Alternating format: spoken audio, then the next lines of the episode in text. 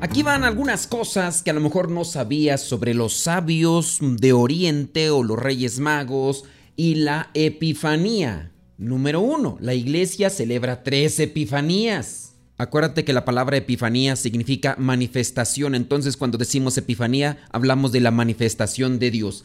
La fiesta o la solemnidad de los Reyes Magos es comúnmente llamada Epifanía. La palabra en griego significa manifestación en el sentido de que Dios se revela y se da a conocer. En este caso se dio a conocer a quienes, a los pastorcillos, pero también a estos sabios de Oriente que venían siguiendo aquella estrella que se iba a aparecer. Esta vendría a ser la primera epifanía. La segunda epifanía es el bautismo de Jesús en el Jordán por Juan el Bautista, porque se dio la manifestación del Hijo de Dios a los judíos. Es cuando Juan el Bautista logra escuchar la voz de Dios Padre que dice, este es mi Hijo amado. La tercera manifestación o la tercera epifanía vendría a ser la de las bodas de Caná, porque ahí Jesucristo hace su primer milagro y se manifiesta también a los discípulos. Así que para la próxima, cuando te pregunten cuántas epifanías hay, tienes que contestar tres. La primera con los reyes, la segunda en el bautismo y la tercera lo que vendría a ser en las bodas de Caná. Dato número dos. Hablando de la epifanía del Señor,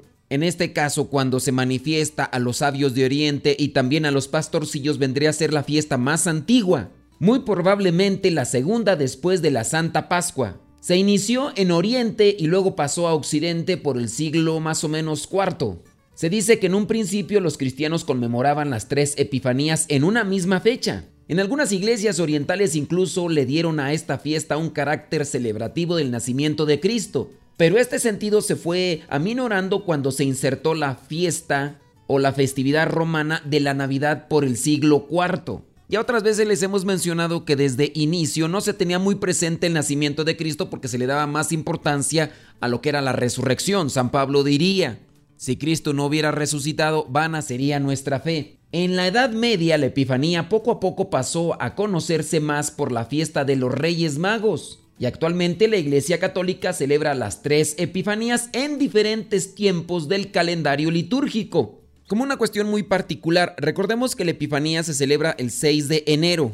Por algunas cuestiones pastorales, la iglesia ha cambiado la celebración al día domingo. Esto en el caso de México, también en Estados Unidos y otros países de Latinoamérica. En Europa todavía se sigue celebrando en algunos lugares el día 6 de enero. Lo que era una fiesta ahora ha tomado el carácter de solemnidad. Dato número 3 respecto a la Epifanía. Los estudiosos sostienen que la Epifanía se fijó para el 6 de enero debido a que en este día se celebraba el nacimiento de Aión.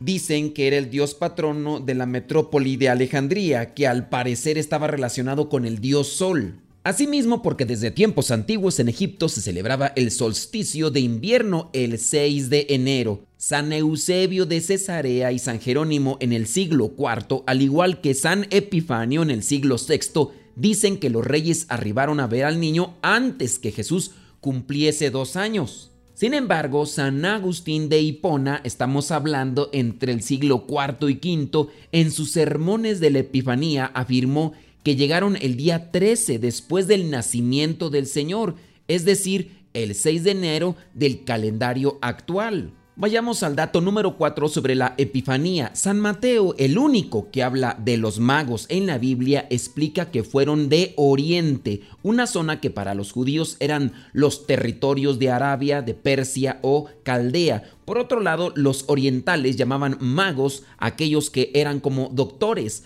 Mago en la lengua persa significa sacerdote y justamente los magos o magoi en griego eran una casta de sacerdotes persas o también babilónicos. Ellos no conocían la revelación divina como los judíos, pero eso sí, como lo dice ahí en el Evangelio de Mateo, ellos estudiaban las estrellas en su deseo de buscar a Dios. Obviamente no eran de los que llaman astrólogos actualmente, sino lo que podemos llamar astrónomos.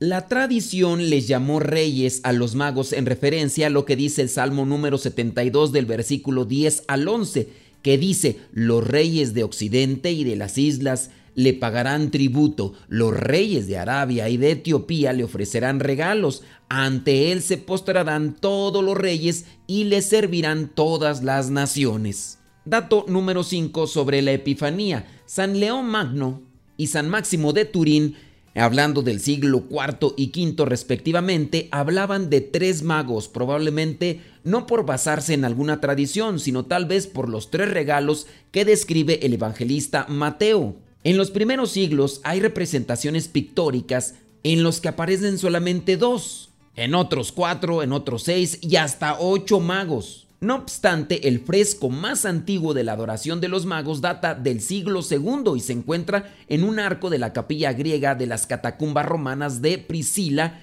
y en ese fresco, en esa pintura, aparecen tres. Algunos otros más llegan a describir tres por los tres continentes que existían en aquel tiempo y en los cuales Dios se había manifestado para todo el mundo. Vámonos al dato número 6. Los nombres de los magos no aparecen en las Sagradas Escrituras, pero la tradición les ha dado ciertos nombres. Y resulta que en un manuscrito de París a fines del siglo VII se les nombra como Vitizarea, Melchor y Gastapa, pero en el siglo IX se empezó a propagar que eran Gaspar, Melchor y Baltasar. Estamos hablando del siglo IX.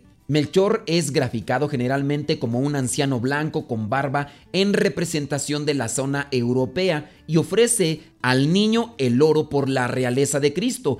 Gaspar representa a la zona asiática y porta el incienso, esto por la divinidad de Jesús, mientras que Baltasar es representado como de la raza negra, proveniente de África y regala al Salvador la mirra, sustancia que se utilizaba para embalsamar a las personas que habían muerto. Esto también vendría a ser un símbolo de la humanidad del Señor, Jesucristo, verdadero Dios y verdadero hombre. En la época que se les comenzó a pintar con estas características, no se tenía conocimiento de América. Además, los tres hacen referencia a las edades del ser humano, juventud, que vendría a ser Gaspar, madurez, Baltasar, y en el caso de Melchor, por ser el más anciano, a la vejez. Claro que todas estas son interpretaciones que se hacen actualmente con referencia a estas pinturas que se han encontrado.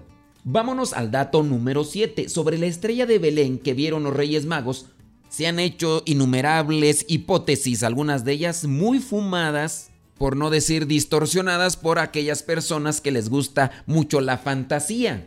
Antes se decía que fue un cometa, pero estudiosos de la astronomía, aquellos que sí estudian las estrellas, no como los astrólogos, indican que al parecer se debió a la conjunción de los planetas Saturno y Júpiter en la constelación de Pisces. En este sentido, los Reyes Magos posiblemente deciden viajar en busca del Mesías porque en la antigua astrología Júpiter era considerado como la estrella del príncipe del mundo, la constelación de Pisces como el signo del final de los tiempos y el planeta Saturno en Oriente como la estrella de Palestina. En suma, se presume que los sabios de Oriente entendieron que el Salvador, el Señor del final de los tiempos, se aparecería ese año en Palestina. Es probable que los reyes magos supieran algunas profecías mesiánicas de los judíos y por eso llegaron a Jerusalén al palacio de Herodes preguntando por el rey de los judíos. Como ya la estrella se les había ocultado, pues ellos querían tener más información. Ya después volvieron a encontrar la estrella y les regresó la alegría. En sueños dice que fueron avisados y entonces ellos ya no regresaron a Herodes, sino se fueron por otro camino. Ahí dejamos lo que vendrán a ser siete cosas que quizás no sabías sobre esta fiesta de la iglesia de la Epifanía del Señor.